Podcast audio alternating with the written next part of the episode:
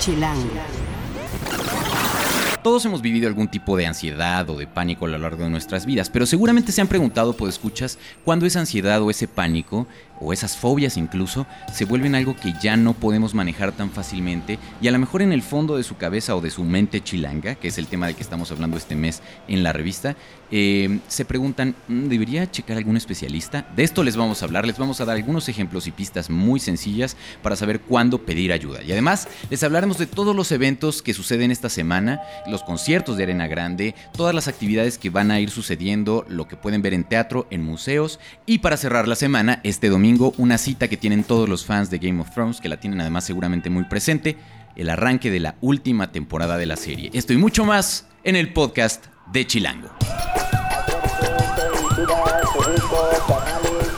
Chilango. Cine, conciertos, restaurantes, antros, bares, historias de ciudad, sexo, teatro, humor.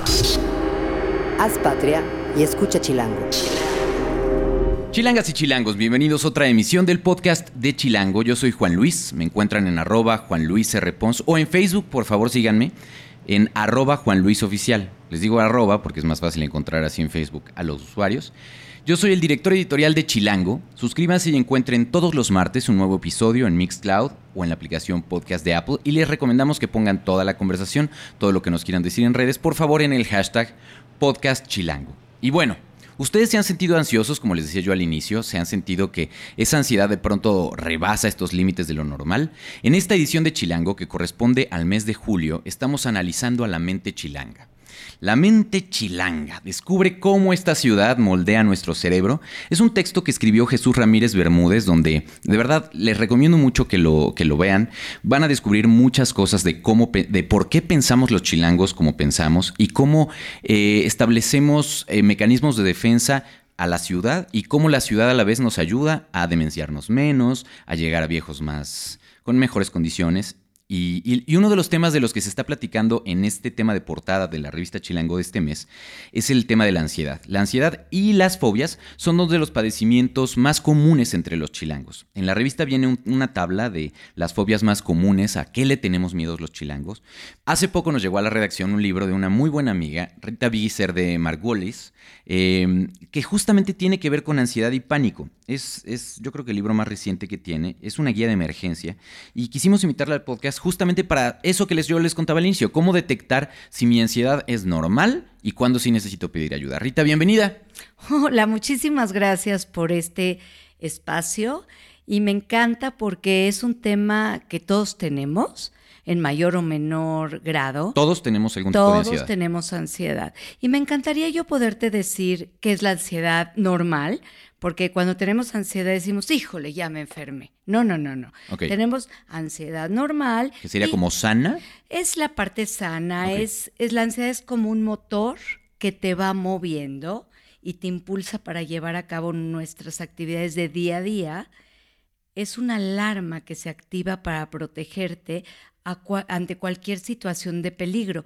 De hecho, sería anormal si alguien no percibiera ansiedad ante alguna situación amenazante. ¿Cómo qué sería un ejemplo de...? Es la cotidianidad, ¿sí? O sea, por ejemplo, situación amenazante desde que te asalten o cosas menos graves. Por ejemplo, es útil reaccionar ante un peligro. Por ejemplo, es como te paras en el alto, ¿sí? De la ciudad, o sea, vas a pasar la calle, ves alto, ves preventiva y ves siga y empiezas y de pronto se pasa alguien, o un peatón, o un coche, o algo, y entonces sientes en el cuerpo ¡ah! y te paras. Ese, ese lo decía un filósofo, ese subidón de adrenalina. Exacto, te sube, pero no nada más la adrenalina, ¿eh? Ok. ya sabes, te sube todo, ¿no? Pero paras, ese momento es como, eh, haz de cuenta, te da esa ansiedad fuerte que reaccionas ante ese estímulo de, cotidianidad. Por ejemplo, este, de pronto estás comiendo un pescado, ¿no? Y hay un hueso. Te lo tragas, ¿sí? En lugar de paralizarte, ahogarte, generalmente esa ansiedad te sirve para o toser o pedir ayuda, ¿sí? Ok. Ok, eso es normal. Es un mecanismo de defensa entonces del cuerpo para reaccionar. Absolutamente. Muy bien. Eh, en el metro, vamos al metro, ¿no? Entonces, la ansiedad de entrar, ¿no? a la cabina, ¿sí? Es esa parte que te mueve, que tienes que llegar sin que te caigas, sin que te empuje. Que tienes que llegar tarde a tu trabajo, que alguien no te toque, ya lo hablábamos hace poco en, No me digas guapa. Ok, entonces es la ansiedad sana. ¿Cuándo es no sana? Ok, el problema empieza cuando rebasan los niveles normales y nuestro cerebro comienza a captar como amenazadoras varias o muchas situaciones de la vida cotidiana relacionadas con el trabajo, la pareja, el dinero, la familia o cualquier aspecto importante de día a día. ¿sí? Hace poco platicaba justo con mi terapeuta y me decía, yo, yo, le preguntaba un poco en Off the Record, preparando esta edición, ¿qué, ¿cuáles son de las cosas de las que más te hablan en terapia? Y un poco te lo pregunto a ti. ¿Cuáles son las preocupaciones ahorita que escuchas en, en, tus sesiones de terapia de los chilangos? ¿Qué es lo que nos tiene, las cinco cosas que nos tienen más preocupados? Por ejemplo, es el trabajo. Este, eh, están despidiendo gente, ¿me van a despedir a mí? Uf, es una ansiedad terrible, porque bueno, tienes mucho, definitivamente tienes muchos gastos, o sabías que estabas eh, súper bien en el trabajo fijo y de pronto están moviendo a la gente que supuestamente estaba fija, fija y la corren, ¿no? Eh, la pareja. La pareja es muy importante también, este, me querrá, no me querrá las infidelidades están cañonas, las muertes, sí, este, eh, el hijo que reprobó el año y tengo que pagar otra vez otro. O sea, es la familia, el trabajo, el dinero, sí, y bueno, dentro de la familia está la pareja, los hijos, todo eso. Eso es lo más fuerte. Entiendo. Y bueno, entonces esas preocupaciones que todos tenemos, que en alguna medida, eh, por algunas razones de nuestra vida se van acentuando, cruzan una línea donde ya es patológico. patológico. ¿Qué señales tendría yo que estar muy pendiente para saber si esa ansiedad ya se volvió patológica? Mira, te voy a decir, este episodios repetidos, que todo el tiempo, bajo una situación circunstancial de día a día, ¿sí? Te empieces a sentir muy ansioso. Ok. ¿Sí? Otra es intensidad alta de la ansiedad. ¿Qué quiere decir eso? Que te palpita durísimo el, corazón. las manos te sudan, tiemblas muchísimo, tienes, sientes un frío escalofriante adentro de ti, este, evitas, ¿sí? y la duración es muy, muy prolongada. Otra de las eh, cosas. ¿Duración prolongada te refieres a que los periodos duran más tiempo? Más tiempo y se repiten mucho. Entonces, a ver, a ver si lo estoy entendiendo bien. Significaría que esta sensación que de pronto tenemos cuando te estás tragando una espina de un pescado, como tú decías, eh, pues obviamente es algo que en el cuerpo ustedes, pues escuchas, lo tienen muy ubicado, ¿no? Es este, eh, se te pone la piel chinita, sudas frío, eh, abres los ojos desmesuradamente, todas estas cosas. Si esa misma sensación entonces la tienes no solo el tiempo que dura el reaccionar ante una espina, sino que se va haciendo más prolongado, más prolongado que puede ser días, horas. Prolongado es horas, sí, y luego días. Ok. Sí, o sea, lo que pasa es que la reacción es desproporcionada al evento. Ya. ¿Sí me entiendes? O sea, el cerebro lo que hace es que manda una señal equívoca, o sea, equivocada. ¿Sí? O sea, es de que, eh, no sé, por ejemplo, lo más cotidiano, como pasar la calle, ¿sí? Y te quedas paralizado, no pasas la calle. O sea, sabes que puedes pasar la calle, que no hay problema, que no hay ningún problema, que vas a pasar la calle, que es seguro, sin embargo te quedas parado. exacto, me suena como un miedo que paraliza. Es paralizante. Entonces, ¿qué empieza a suceder? Empiezas a evitar las situaciones cotidianas de la vida. ¿Y qué empieza a pasar ahí? Empiezas a, empieza a crecer todavía más el miedo, porque el cerebro capta sea, el cerebro te manda una señal que hay que evitar. Que te dice aguas. Sí, aguas. Cuando no es aguas, ¿no? Cuando tú lo puedes hacer, cuando tú lo puedes actuar, ¿sí? Sin embargo, ese aguas lo sientes en todo el cuerpo.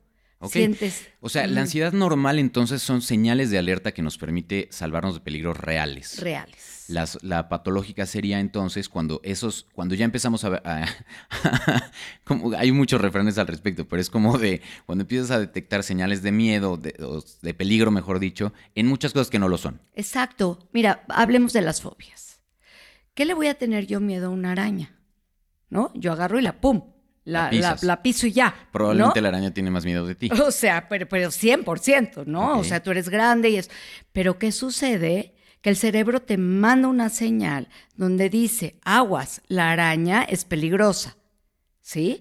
Ahora, tú sabes que la araña es peligrosa, pero el miedo es tan irracional que te paraliza.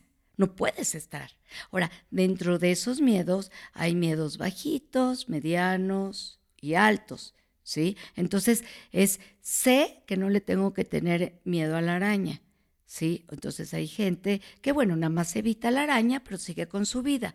Sé que le tengo miedo a la araña. Entonces, el solo escuchar araña empieza el corazón tac, tac, tac, tac. hay una reacción química del cuerpo. Pero, pero tremenda, o sea, de que evitas hasta yo. Y, y, la tercera, a lo mejor la más intensa, es no me puedes decir araña. Ok. No me puedes enseñar ni siquiera una foto de araña.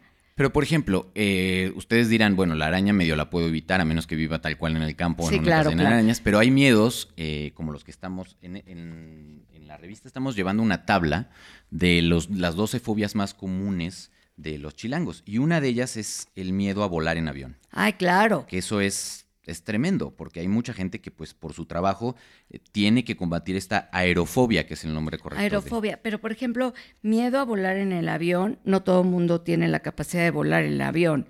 Vamos a ponerle económicamente hablando, pero vamos a hablarle miedo a estar en lugares cerrados, subirte a un camión o subirte a un metro. Ok, ¿qué es la claustrofobia tal cual? Sí, la claustrofobia. O, ¿no? o el elevador, o el, este, o el camión, o el metro. ¿Cómo la gente puede tratar eso? Y eh, cuando detectas eh, cosas como lo que hablamos de la ansiedad, donde ya tu vida se va cambiando o se va, o, o este, esta ansiedad va interfiriendo de manera profunda en tu vida, ¿Qué puede hacer la gente? Tu libro trae en la parte de atrás un manual de... Mm, guía de emergencia. Una guía de emergencia. Sí. En Chilango estamos llevando justamente una muy, muy parecida al respecto de contactos básicos de lo que pueden hacer. Pero a ver, ¿cuál sería el paso si alguien está, si esto les choca y les checa, ¿no? Exacto. Eh, ¿Qué podrían hacer? La primera pregunta es, hay gente que en su vida, en México, además eso, eso a mí me, me, me sorprende porque mm, pues porque yo llevo mucho tiempo en terapia, ¿no? Eh, acudiendo a terapia, pero cuando de pronto lo platicas con gente que te quiere mucho y que está cercana a ti y tal, te pregunta, bueno, pues, ¿qué te pasa, no? O sea, ¿qué, tienes de mal, no? Por estar yendo a terapia. Y hay mucha gente que le tiene temor a meterse en terapia este, porque piensa que entonces es como síntoma de una enfermedad mental o de algo así. Yo me acuerdo cuando empecé con esto, que a mí me dio ansiedad y pánico gravísimo que bueno, fue hace muchísimos años y de ahí salió este libro, que, que yo decía, es que no quiero al psiquiatra ni al psicoterapeuta ni nada porque me van a decir que estoy loca, ¿sí? Entonces, este, los libros que yo compraba eran muy técnicos. Entonces, de pronto empecé a, a, estudiar, a trabajar, por eso estoy en este asunto, ¿no? Como psicoterapeuta. Entonces me di cuenta que lo más fácil para empezar a curarme o no llegar a la ansiedad es algo tan sencillo y tan difícil a la vez. Si tú te fijas, todo mundo tenemos el rollo de estar pensando en el futuro o en el pasado. Dejamos de estar en el presente. Y yo les digo muchísimo, ¿cómo hacer para que hoy estemos en el presente? Yo ahorita estoy aquí contigo. Me muero del susto estar frente a un micrófono. Sin embargo, estoy centrada en mí estoy sintiendo mis pies sobre el, suelo, mi respiración, cómo estoy moviendo las manos, todo lo que está pasando presentemente hablando contigo, ¿sí? Si yo me fuera en mi cabecita pensar en el futuro, si esto va a llegar bien a las personas, me perdería en mí y entonces no podría yo decirte todo lo que te estoy diciendo. Entonces, tú me preguntas, ¿qué se puede hacer? Algo tan sencillo como centrarte en ti. ¿Cómo? A ver, estoy empezando a tener esa ansiedad. Voy manejando. En ese momento lo que voy a hacer es agarrar el, volante. el volante, ¿sí? Y sentir mis manos en el volante, ¿sí? De pronto, ¿cómo estoy sentada en el sillón? Tomo una respiración profunda y me centro en mí.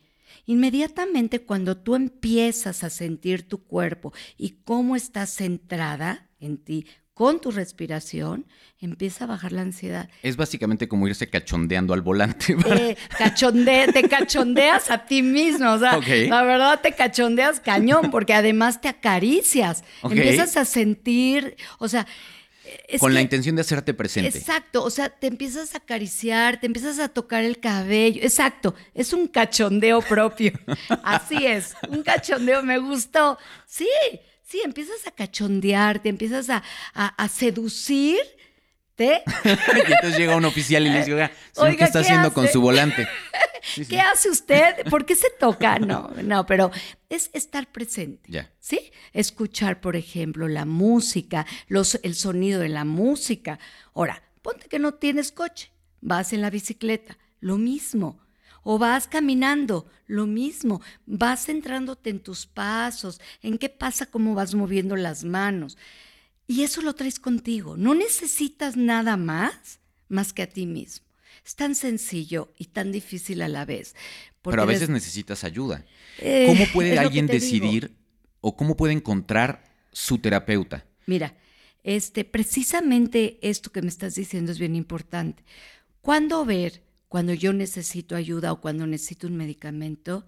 Es cuando yo haciendo todo esto ya no puedo más. Ok y se prolonga por el tiempo, el corazón empieza, empiezan a darte ataques de pánico, empiezas a evitar, no haces las cosas como tienes que hacerlas, este, eh, sientes mucha huequedad en la cabeza, este, entonces definitivamente es cuando ya necesitas ayuda. Dejas de funcionar y tu familia lo empieza a ver. Ahora, ¿sabes qué pasa? Que la familia no entiende esto, por eso en la guía de emergencia pongo ayuda para las personas que tienen ansiedad, o sea, de las familiares de personas que tienen ansiedad o amigos.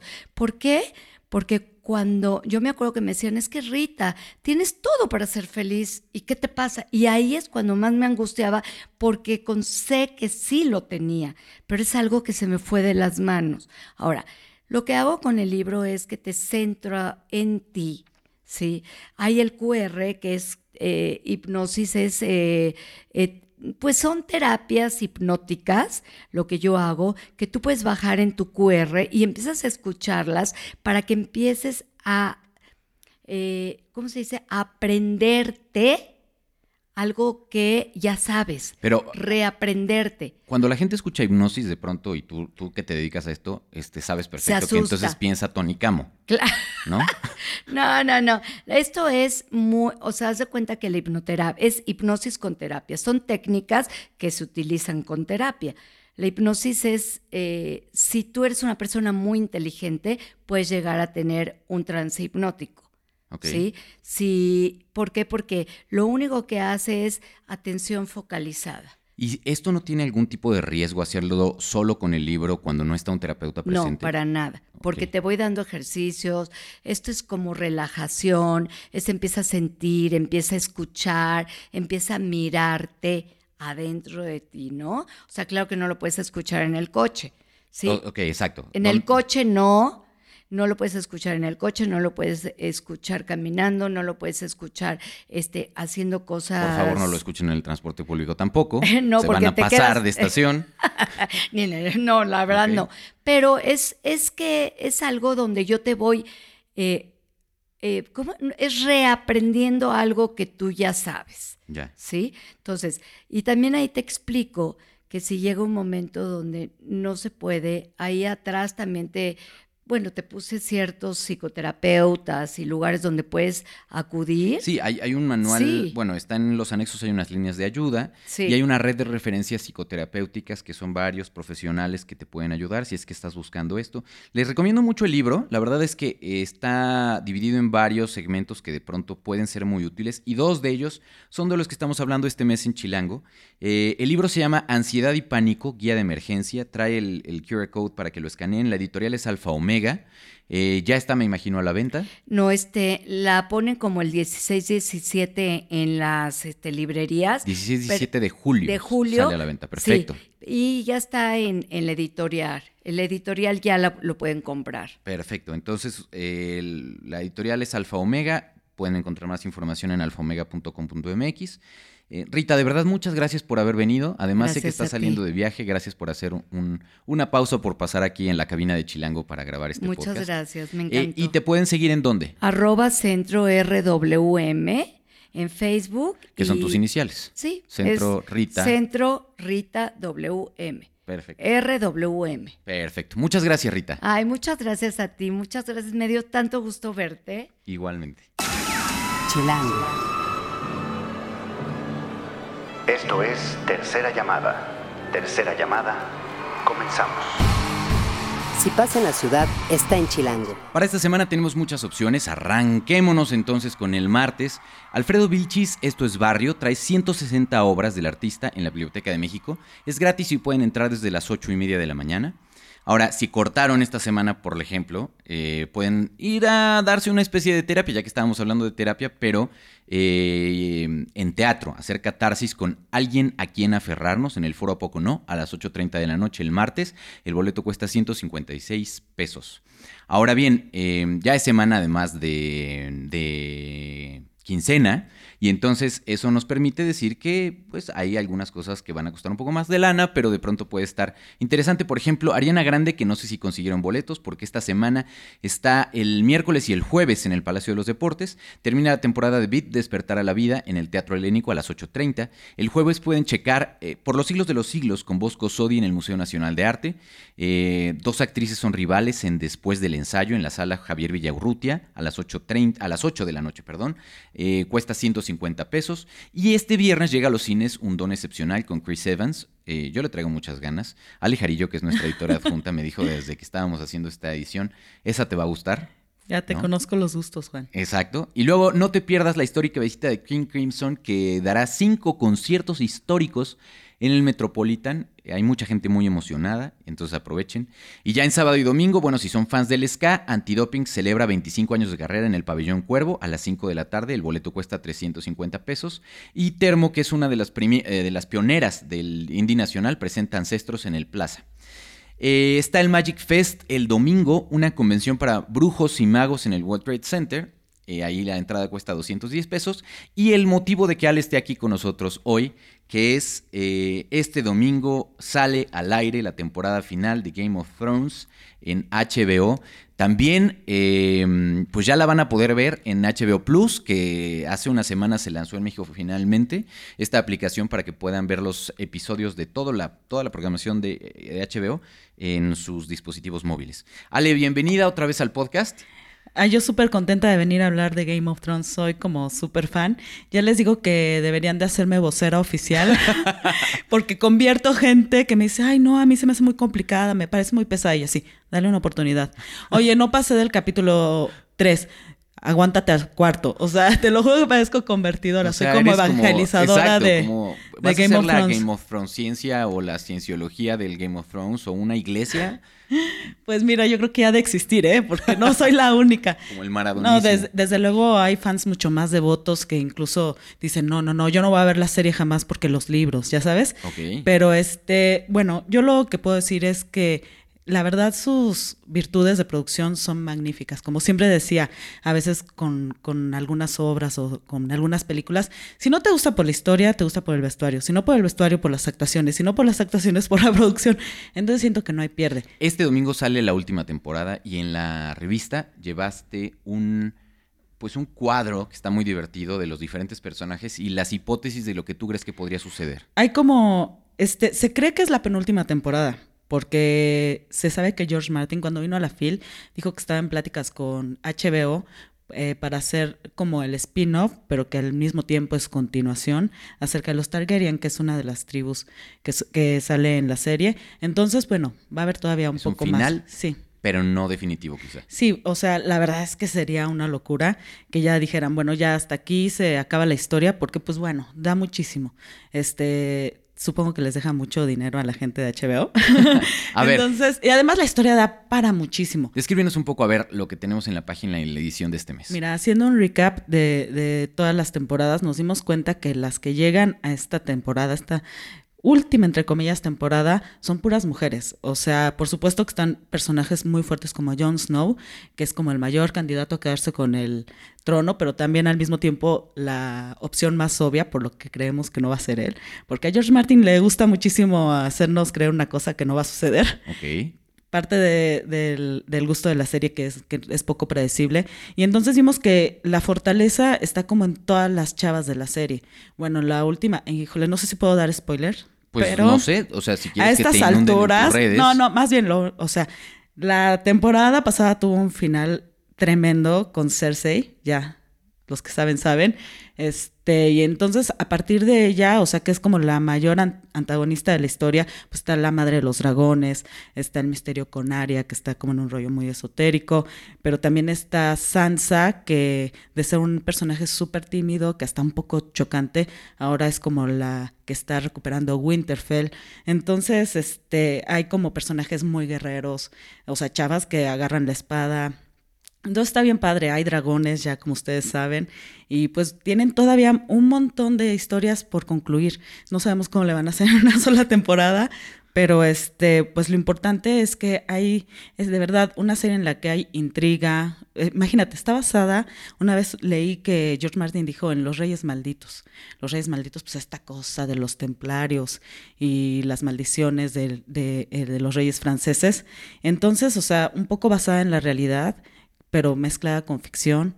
Entonces, digo, personajes también entrañables como el enanito, Tyrion, Tyrion, perdón, y este, y pues nada, muchos este, personajes que todavía tienen mucho por ofrecer. Se dice que Brian, Brandon, perdón, ahí no sé qué me pasa con los nombres, este, que ha estado como muy, muy pasivo por un rollo que le pasó, que esta temporada va a ser el que va a definirlo todo. Entonces, pues bueno, a esperar, eh, un año de espera cada vez que termina la serie y pues por fin se acaba este, este mes de espera. Y además tenemos una entrevista en la, en la edición.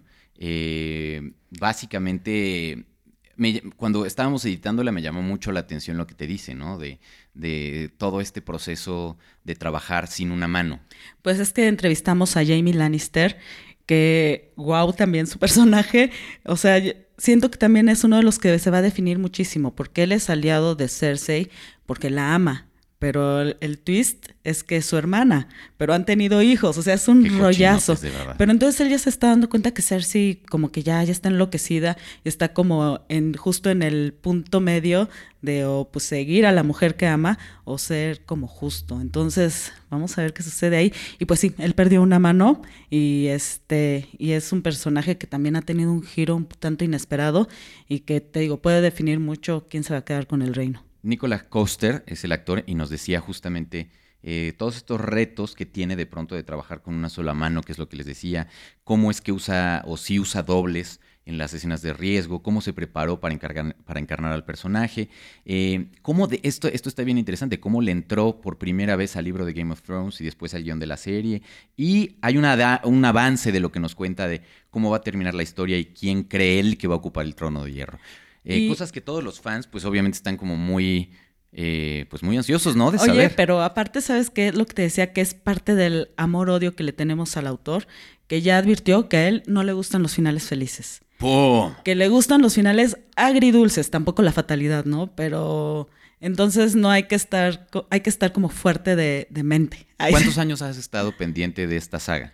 Pues desde que salió, y te voy a decir algo, no, no la agarré así de que, ay, hoy se estrena y le voy a entrar porque me llama la atención.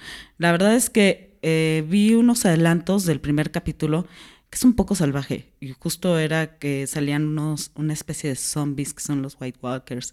Y este, y todo eso. Y dije, wow, ¿qué es esto? Está como medieval, pero también está como este, con personajes zombies, ¿no? Entonces yo dije, a ver, tengo que ver esta revoltura. Y sobre todo porque las críticas alrededor del mundo o sea, todas eran, este, esto es sorprendente, porque también en, niveles de televisión eh, y, ¿cómo se dice?, virtudes de producción, sí ha roto esquemas montón de premios Emmys y de verdad, una vez más, evangelizar. Si no le han dado chance, dénselo, porque se están perdiendo de una obra maestra de la televisión. Y la historia, todo, está, está bien padre, de verdad. Y lo dice nuestra editora adjunta, que créanme, si hay alguien que sabe de guía en esto, es ella. Y, y, eso, ese tipo de cumplidos no se los oigo con frecuencia, así que en verdad. Pero, ¿sabes? O sea, si no, a lo mejor sí puedo entender que no es una serie tan fácil para algunas personas que les gusta algo un poquito más light, pero pues también comprométanse con lo que ven.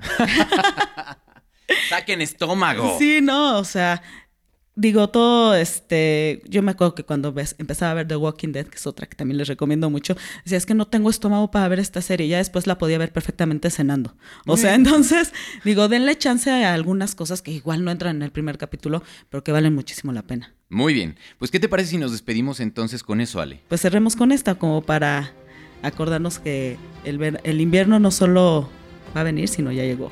Muy bien, vamos a, bueno, si quieren seguir a Ale, la pueden encontrar en arroba Alejarillo en todas tus redes, me parece. Sí, en Instagram y, Twitter sobre todo. Y pues bueno, platiquemos acerca de Game of Thrones, a ver qué dice el primer capítulo y a ver qué tanta fatalidad nos hemos encontrado. Y ahí nos comparten el chisme poniéndolo en el hashtag podcast chilango, ¿va?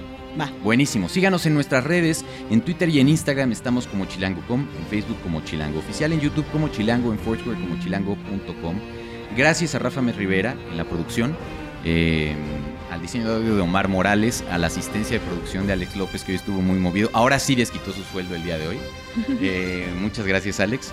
Eh, hagan patria y escuchen Chila.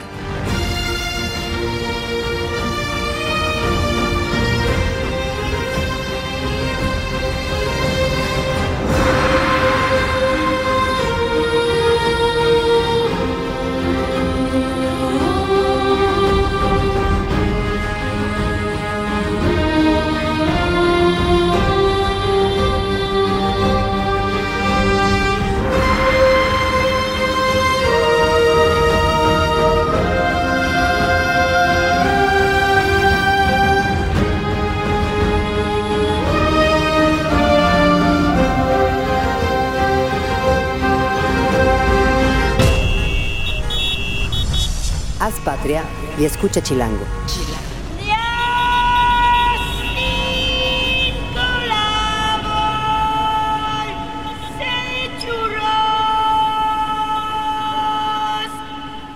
Derechos reservados, Chilango 2017.